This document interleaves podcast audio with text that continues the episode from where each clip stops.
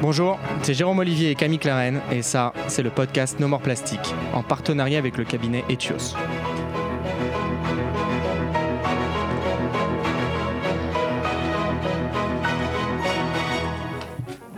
Bonjour à tous, bienvenue pour le premier épisode de ce podcast No More Plastique. Alors chers auditeurs, internautes, qui sommes-nous? Qui est No More Plastique? Quelle est cette initiative? Qu'allez-vous écouter dans cette émission No More Plastique? Comme toute idée, il y a une origine à celle-ci. Las de poster des articles négatifs sur notre planète, sur Twitter, las d'entendre que nous ne pouvons rien faire, las tout simplement de ne rien faire, nous avons décidé de prendre le taureau par les cornes et comme on, on le dit également si bien en latin, lupum oribus tenere, tenir le loup par les oreilles en créant ce podcast No More Plastique avec mon ami Camille. Bonjour Camille. Bonjour Jérôme. Alors pourquoi le nom No More Plastique? En français, plus de plastique, car le plastique est une des matières les plus toxiques pour l'environnement et reflète bien dans sa globalité notre façon de vivre. Rappelons que c'est près de 10 millions de sacs plastiques qui sont consommés par minute dans le monde.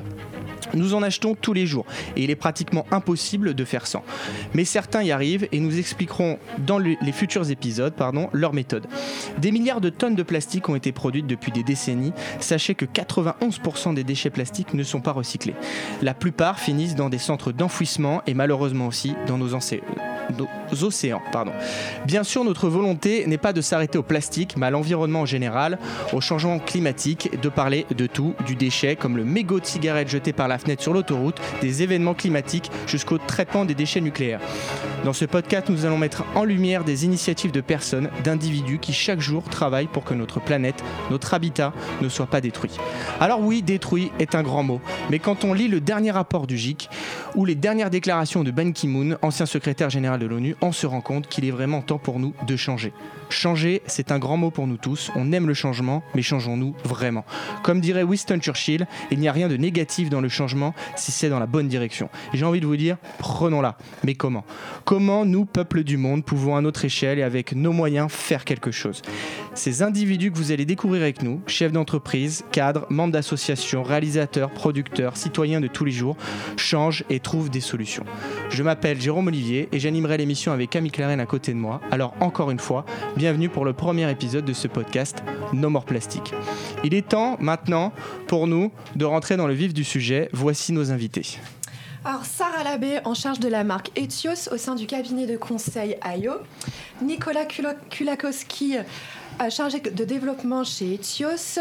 Etios est une, euh, un cabinet de conseil qui diffuse les préceptes de la Blue Economy et du développement durable. Bonjour à vous deux. Bonjour. Euh, Mohamed Kouitir, exécutif coach, coach et senior consultant en transition écologique. Bonjour. Bonjour. Et nous avons Pascal Moret, réalisateur et producteur de documentaires spécialisé notamment sur le biomimétisme, dont un projet important Nature est égale futur. Bonjour.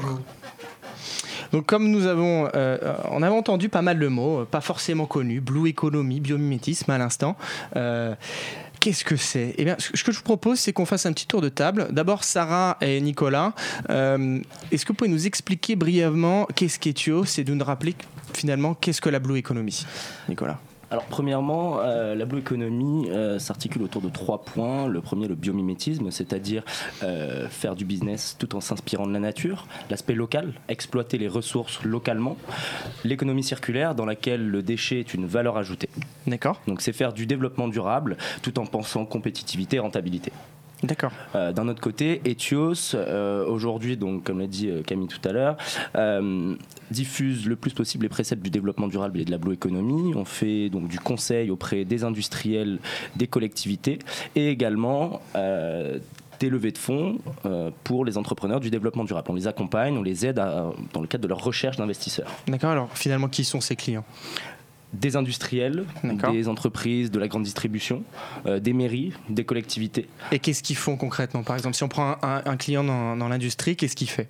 Ce qui va se passer, c'est qu'aujourd'hui, ce qu'il fait, c'est pas grand-chose. C'est surtout de la communication pour certains. Je les mets pas tous dans le même panier.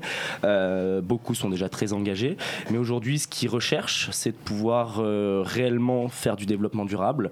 Ils se rendent compte que c'est possible. Ils se rendent compte que c'est possible de rester compétitif tout en faisant du développement durable. Nous, ce qu'on va leur apporter, apporter. C'est des nouvelles solutions qui ne sont encore une fois pas des solutions de greenwashing ou de communication, mais des réelles de, mise en place de nouveaux process, des nouveaux paradigmes au sein même de ces entités qui sont énormes, euh, des multinationales qui sont ouvertes et qui sont euh, enclins à réellement apporter du changement, tant sur la consommation d'énergie, euh, la revalorisation de leurs déchets, la revalorisation de leurs Vous avez un exemple pas de, de, de, client de ce qu'il fait sans forcément le citer, mais de, en lui, de qu'est-ce qu'il fait, qu'est-ce qu'il va faire que lui va changer demain notre façon de vivre je, je vais plutôt parler d'un manque à gagner au niveau d'un secteur bien particulier qui est celui industriel en France et au niveau des usines. le manque à gagner au niveau de la chaleur perdue sur l'ensemble du territoire français, ça a été publié par l'ADEME, c'est 109 téra euh, kilo, euh, euh, pardon, kilo, euh, pardon. Ça représente. C'est entre 20 et 30 usines nucléaires. C'est-à-dire qu'en fait, cette quantité-là est perdue en chaleur, ce qu'on appelle la chaleur fatale. Et donc c'est un manque à gagner donc de chaleur qui est revalorisable et qui peut être réutilisée aujourd'hui. D'accord, donc on peut réutiliser la chaleur en fait. Exactement. D'accord, c'est formidable. Et donc d'où ça vient? Parce qu'on entend pas beaucoup parlé finalement de la blue-économie d'une manière générale. D'où ça vient? Et, puis pourquoi on n'entend pas parler en fait? Alors la blue economy, pour vous expliquer assez simplement, c'est un courant de pensée, on va dire, un courant de pensée qui a été, euh, qui a été communiqué et vulgarisé par, euh, et créé par Gunther Pauli, qui est un entrepreneur qui a travaillé pendant de très nombreuses années sur tous ces sujets. Et cet entrepreneur aujourd'hui, et surtout c'est comme ça qu'on le nomme de notre côté, c'est un porte-voix. C'est une personne qui à travers le monde va aller diffuser cette information, diffuser ces nouvelles méthodes de travail et montrer que c'est possible sous forme de projet. Il travaille beaucoup dans les pays en développement, c'est pour ça que chez nous on ne connaît pas forcément, mais en fait lui a un sujet sur tous les pays pauvres, les pays en développement pour les aider à recréer de nouveaux écosystèmes. Et en fait sa règle à lui c'est de toujours dire quoi qu'il y ait comme déchet, c'est pas un problème tant qu'on a quelqu'un en face pour le récupérer parce que ça a du sens, c'est une ressource pour quelqu'un d'autre. Je, vais citer par exemple Idriss Aberkan qui a très bien vulgarisé mmh. ces sujets. Et il, disait de façon assez humoristique, la nature n'a pas besoin de sponsoriser les vers de terre pour qu'ils ramassent les feuilles mortes. Chez nous, on les balaye, la nature, elle les mange parce que ça a du sens pour eux. Et en fait, la question de la blue economy dans nos économies, c'est se dire comment on va travailler tous ensemble, comment sur un endroit local, sur une zone, une ville, une région, on va pouvoir récupérer l'ensemble des déchets, les transmettre à d'autres et en fait permettre à chacun d'être plus compétitif et donc de créer de l'emploi, tout simplement. Alors, euh, une petite question, parce que c'est vrai qu'on on, a pas mal fait de, de recherches sur pas mal de choses et puis il se trouve que autour de, On a pas mal de, sur les réseaux sociaux de, comptes qui se créent avec des super articles autour de euh, euh, peut-être de la blue economy, du développement durable, avec euh, parfois des titres Ce Français transforme les déchets plastiques en essence ou des, ingénieurs chiliens inventent un sac plastique qui se dissout dans l'eau en quelques secondes. Mais qu'en est-il de ces inventions? Parce que finalement, ça fait 2-3 ans qu'on voit ce type d'invention qui existe, mais en, tout cas, on va au supermarché, on va à la station essence, je ne vais pas donner mes déchets plastiques. Donc est-ce que c'est quelque chose vous qui vous concerne ou, euh, ou oui, mais est-ce qu'un jour on va les voir ces, ces Alors oui, tout à fait. Pour nous, c'est un très important sujet. En fait, pour euh, t'expliquer rapidement, pour vous expliquer rapidement, nous comment on, comment on marche, eh bien, on travaille sur trois pôles de méthodologie de travail, on va dire. Le premier, ça va être l'économie, l'économie d'énergie, l'économie du déchet. Le second, ça va être l'innovation. C'est là que toutes ces solutions entrent en jeu. Aujourd'hui, c'est des solutions qui sont toutes petites. C'est le début pour elles aussi. C'est pour ça qu'on les voit pas encore et ça prend du temps de développer un modèle. Aujourd'hui, ce qu'on comprend, c'est que la recherche, et je pense que Pascal en parlera beaucoup mieux que moi sur les questions de recherche, mais en fait, toute cette recherche, elle est en cours, elle est presque terminée, ça avance. Maintenant, la question, c'est de permettre à ces entreprises-là de devenir leaders sur le marché.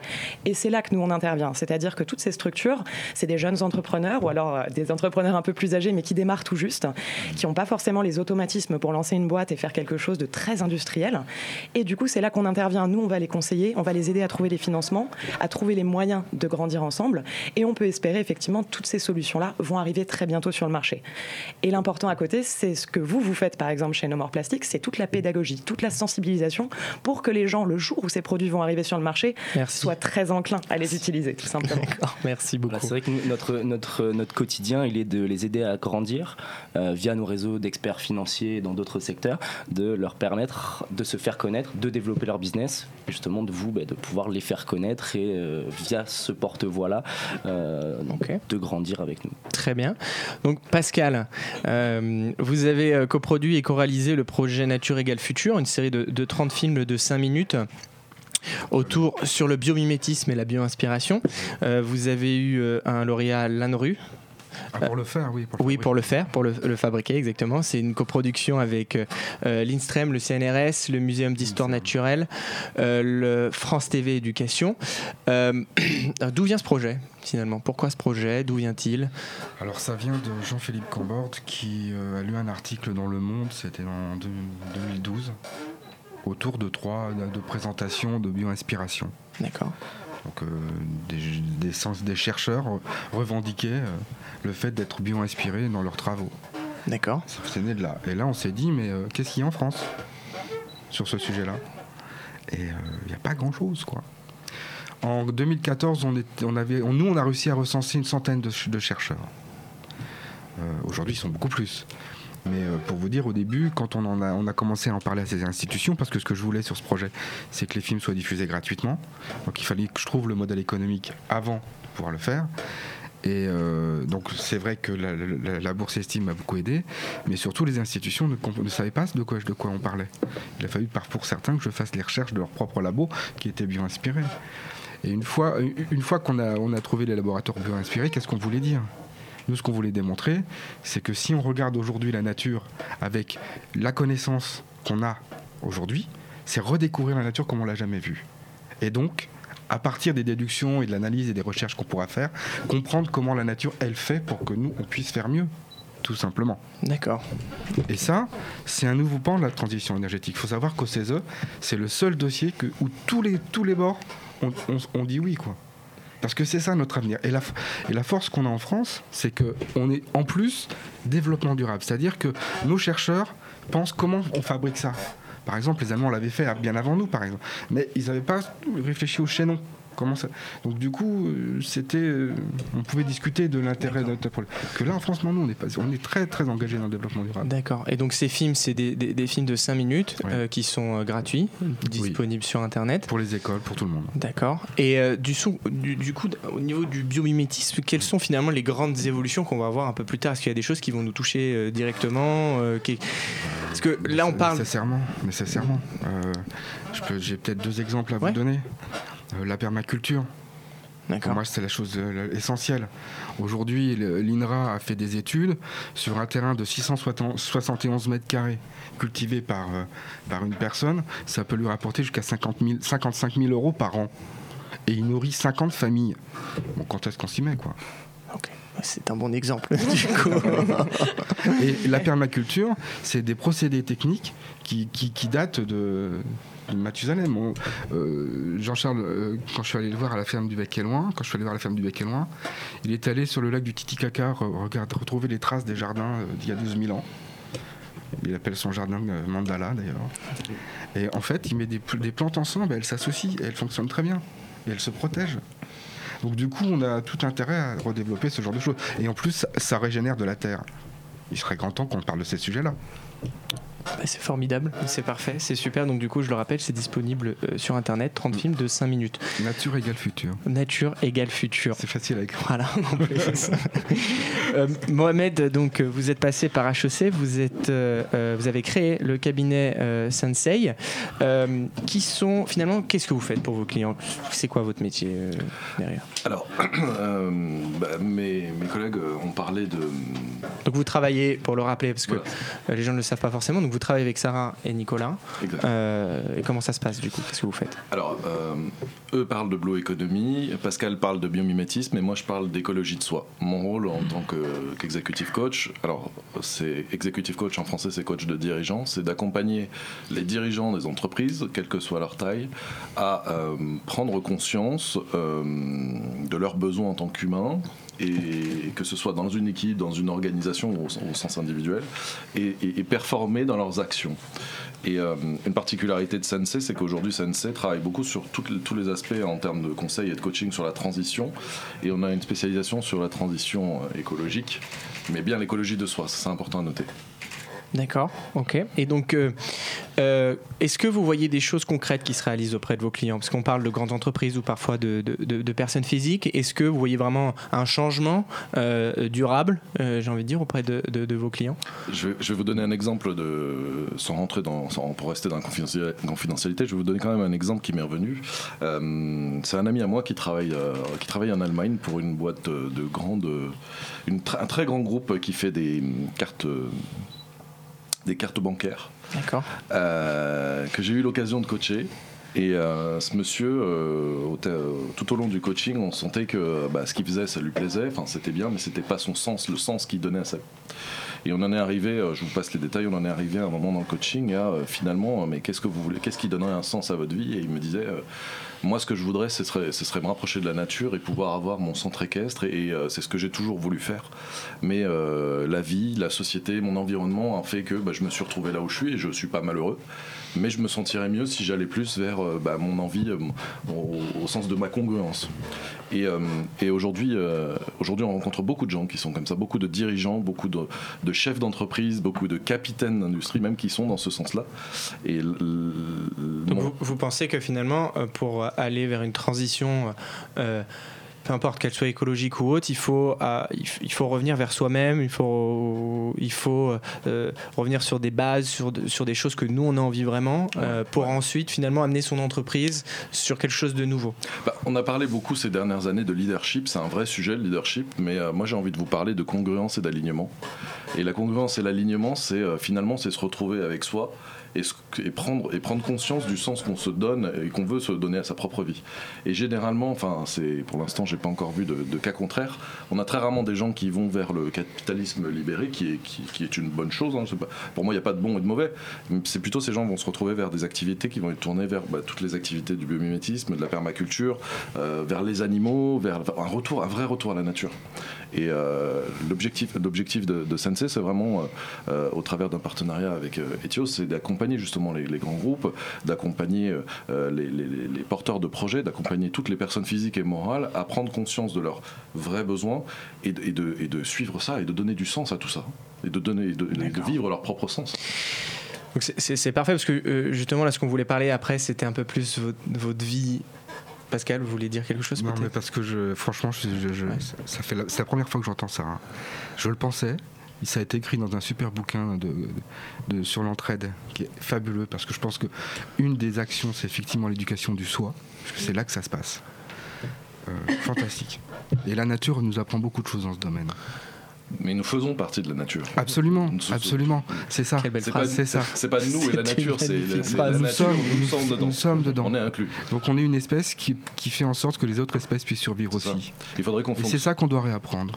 Moi, je moi, ce que je dis, c'est- je, je veux juste rebondir sur un. euh, je pense qu'il faudrait plus qu'on fonctionne sur euh, un inclusif, not in- exclusive. S'in- S'inclure plutôt que s'exclure, parce que euh, c'est ce qui nous permet aussi d'être congruent et aligné. L'homme est un animal social, Aristote le disait, et, si on donne à la société, si on, si on rappelle à la société qu'elle peut avoir un impact, euh, qu'elle peut prendre en compte tout le monde et qu'on peut gagner, comme le disait euh, Nicolas tout à l'heure, qu'on peut gagner sur des capitalisations, sur des choses qui sont perdues aujourd'hui, bah, finalement tout le monde va, tout le monde va y gagner. Tout le monde va gagner. Très bien. Et si donc- la nature disparaît, si la biodiversité est en train de se disparaître, excuse-moi, je me suis permis parce problème, que c'est exactement ça le sujet. Euh, si la nature aujourd'hui est en train de disparaître, ça doit nous interpeller. Bien sûr. C'est pas, je, je Nous veux pas, disparaissons en il même n'y a temps. pas, il y a pas de culpabilité à avoir. Ça doit nous interpeller. Et c'est qu'est-ce qu'on peut faire pour que ça ne se, ça s'arrête? Parce que le chaînon, c'est que c'est nous in fine. La vie ne peut exister que si elle est multiple. hein. C'est une loi de la vie. Alors juste, justement, euh, euh, pour revenir à quelque chose de très très concret, euh, si vous avez un conseil à donner pour les gens qui peuvent nous écouter ou, les auditeurs, mais chaque jour, qu'est-ce qu'on peut faire de manière très concrète pour faire un petit pas, une, petite, une petite brique qui permet justement de s'inclure plus dans la nature? Nicolas Euh, bah déjà, ma pierre à l'édifice au quotidien, c'est Etios, dans un premier temps. Euh, c'est par ça que, que personnellement, et avec euh, tous les, toutes les personnes avec qui on travaille, je me sens un petit peu utile quand même à ce défi qui, euh, qui, qui devient de plus en plus inévitable. Et à côté de ça aussi, chez moi, bah, je mange uniquement des fruits et des légumes et je fais ma propre lessive.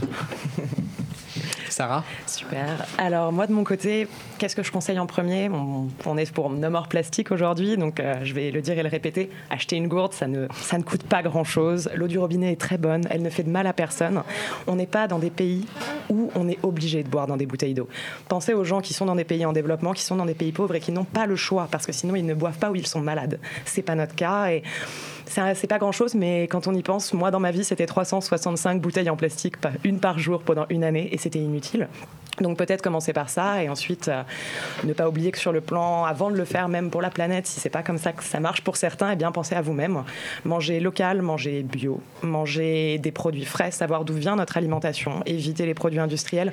C'est une façon de vivre en fait, tout simplement. C'est quelques petits détails du quotidien qui, au pire, si vraiment c'est pas pour la planète que les gens le font, au moins il faut le faire pour soi, tout simplement. Pascal, vous avez un conseil à donner du coup oh, bah, C'est vrai que maintenant je vais faire mon marché avec mon sac, ça change les choses. Donc un, bon sac en tissu, un, Franchement, bon panier. C'est bien joli, puis c'est voilà. J'ai même une amie qui apprend à faire ses paniers maintenant. C'est fantastique. bah, à, part, oui, à, part, ça, je voulais juste dire, je me permets, je, hein, dans ce que vous disiez tout à l'heure, en fait, une deuxième loi de la nature, c'est que chaque déchet des uns est la matière première des autres. La nature coopère. Il faut qu'on réapprenne à, coopérer avec la nature. Et c'est là où je, te rejoins, Mohamed, c'est qu'on fait partie de cette nature. Et Mohamed, un, conseil du coup? Ben, Moi, je vais proposer aux consommateurs de, prendre, euh, de, bénéficier de leur toute puissance et de devenir des consommateurs en refusant les pailles en plastique parce que j'ai c'est un premier c'est un premier point c'est un pas qui est très dur à faire moi je me bats tous les jours avec ça et euh, les, les, les, les, bureaux euh, enfin dans les cafés ne comprennent pas encore qu'il faut mm qu'il faut euh, arrêter de diffuser cette, cette matière parce que euh, bah, c'est pas que les tortues qui en souffrent, c'est nous au final. Et, euh, et, soyons tous des consommateurs, soyons tous puissants et acceptons de refuser des choses qui nous servent à rien. Voilà.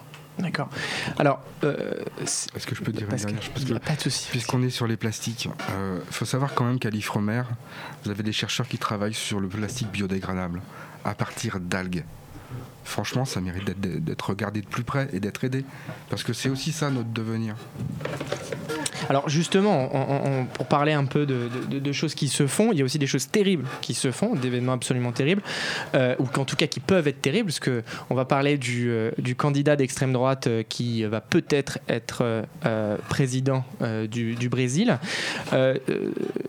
Pour le rappeler, Jair Bolsonaro, il, il veut supprimer le ministère de l'Environnement au Brésil, sortir de l'accord de Paris sur le climat et relancer l'exploitation de l'Amazonie. Et nous, on est français, on est là, on discute autour d'un studio de, plein de petits conseils, de, plein de choses. Mais finalement, qu'est-ce qu'on peut faire face à ça? Parce que si cette personne se fait élire, il va sûrement appliquer ce qu'il dit. Euh, pour rappel, Trump avait dit qu'il sortirait des accords de Paris sur le climat. Il l'a fait. Euh, qu'est-ce qu'on peut faire face à ça, nous, euh, qui sommes à des milliers de kilomètres finalement? Parce que l'Amazonie, c'est quand même le poumon de la Terre. donc, est-ce que vous avez des idées sur des choses qu'on peut faire ou pas, Sarah? Alors, Première chose très importante sur ce sujet-là, c'est de comprendre d'où ça vient. Qu'est-ce qui se passe au Brésil? On est face à un pays qui est en développement, qui est pas très loin des États-Unis et qui est en train en fait de considérer que l'environnement, que les barrières réglementaires qu'on essaye de mettre en place sont en fait un problème pour lui, quelque chose qui ralentit sa croissance. Et donc malheureusement, qu'est-ce qu'on peut faire pour ma part, la première chose, je pense que c'est encore une fois, c'est faire de la pédagogie, c'est informer les gens. C'est pas quelque chose qu'on entend partout. Cette question, cette question d'élection, c'est pourtant un débat qu'on a aux quatre coins de la planète. On entend très souvent, y compris en Europe, des questions entre populisme et écologie, comme si euh, on pourrait pas, ça pouvait pas marcher ensemble d'ailleurs, mais, mais c'est très opposé aujourd'hui. Et la première chose peut-être est d'informer, informer les populations, informer nous, informer nous, et aussi espérer que les populations là-bas feront les bons choix parce qu'elles seront bien informées. Aujourd'hui, le problème, c'est qu'on on met en opposition d'une part la force de travail, la force ouvrière qui fait vivre les gens, et l'environnement comme si les deux choses ne pouvaient pas aller ensemble. Et donc, je pense que la priorité d'abord, c'est la pédagogie et c'est l'information en fait pour que les gens prennent de bonnes décisions. Pour, pour, compléter ce que dit Sarah par rapport à la sensibilisation, Nikola Tesla, il y a à peu près 100 ans, disait que les plus grands maux de cette planète étaient dus à une incompréhension liée à un manque de, de connaissances en fait. Oui, mais les c'est vrai que vu la situation qu'il y a au Brésil aujourd'hui aujourd'hui, je peux comprendre, on l'a vu dans l'histoire, que les pays en crise bah, ouvrent des opportunités pour les extrêmes, que ce soit d'une part ou d'une autre. Et je peux comprendre que ces personnes-là, pays en développement, pays en difficulté depuis près de 10 ans maintenant, le Brésil, je peux comprendre parce qu'aujourd'hui, je ne pense pas que cette personne va être élue uniquement pour ses décisions par rapport à l'environnement. Je pense qu'il y a plein de choses qui sont dites et qui, qui intéressent les, les électeurs. Finalement, une des conséquences, c'est quand même qu'il veut réexploiter l'Amazonie. voilà, mais ça, c'est pas faire grand-chose en fait. Je suis entièrement d'accord, mais il n'y a pas que l'Amazonie qui est le poumon du monde. les océans sont en train d'être pourris par des pays qui sont en pleine démocratie aussi. Euh, et les, océans, euh, l'océan, c'est 50% du CO2 euh, qui est absorbé c'est beaucoup plus le travail que fait l'océan est beaucoup plus supérieur à ce que fait l'Amazonie. Qu'est-ce qu'on peut faire du coup la, solution, la solution, je pense que c'est de continuer à faire ce qu'on fait. On voit Trump qui continue à respecter son, plan. Il va sûrement, cette personne va sûrement respecter son plan aussi. Nous, notre notre mission, c'est de pouvoir continuer à travailler avec les entreprises parce qu'on s'est rendu compte que euh, la vraie puissance et la vraie force de frappe qu'on peut avoir, c'est de travailler avec les entreprises parce qu'elles ont les leviers financiers et d'influence pour apporter ce changement. Mohamed, un dernier mot peut-être? Oui. Alors, tout à l'heure, je parlais des consommateurs. Euh, je trouve intéressant l'information euh, que vous nous présentez, parce qu'on parle beaucoup des autres. On, regarde beaucoup les autres pays, mais avant de regarder les autres pays, je pense, et je, vais peut-être euh, en rajouter un petit peu par rapport à ce qu'a dit Nicolas et, ce qu'ont dit Nicolas et Sarah avant, c'est peut-être qu'il faut se régénérer nous avant de chercher à les régénérer les autres. Bouddha, dans sa philosophie, euh, dit que, en tout cas moi c'est ce que j'en ai, c'est une des choses que j'ai retenues et je, je, vais faire des raccourcis rapides parce qu'on n'a pas trop le temps, mais avant de pouvoir s'occuper des autres, il faut s'occuper de soi. Et pour moi, aujourd'hui, en France, on a des vrais sujets à porter, des vrais. Euh, il y a des entreprises qui sont prêtes à avancer sur le sujet. Et, il suffit que demain, le, KIDAM, les gens qui vont écouter nos morts plastiques, euh, décident d'en parler aussi avec les autres pour que bah, peut-être que, euh, comme on est à, trois personnes de la personne la plus importante qu'on cherche à, contacter, peut-être que les Brésiliens vont entendre qu'en France, on se bouge, on refuse les pailles, on a nos sacs en tissu, on a nos gourdes et on n'a pas envie que nos forêts et, nos lieux, nos espaces verts disparaissent. Donc finalement, d'abord se concentrer sur nous, sur soi, pour ensuite. C'est ma croyance fondamentale. De toute façon, on peut sans alignement et sans congruence avec le discours, on ne peut pas euh, parler aux autres. Super. Bah écoutez, merci beaucoup euh, d'avoir été là. Euh, merci. C'est la fin de ce podcast. Merci à nos invités à, tous d'avoir euh, répondu présent. Pardon. Donc merci de nous avoir écoutés dans ce premier podcast de No More Plastique. N'hésitez pas à nous donner des conseils sur les réseaux sociaux sur comment l'améliorer, vos feedbacks et surtout à bientôt. Prenez soin de vous. Au revoir.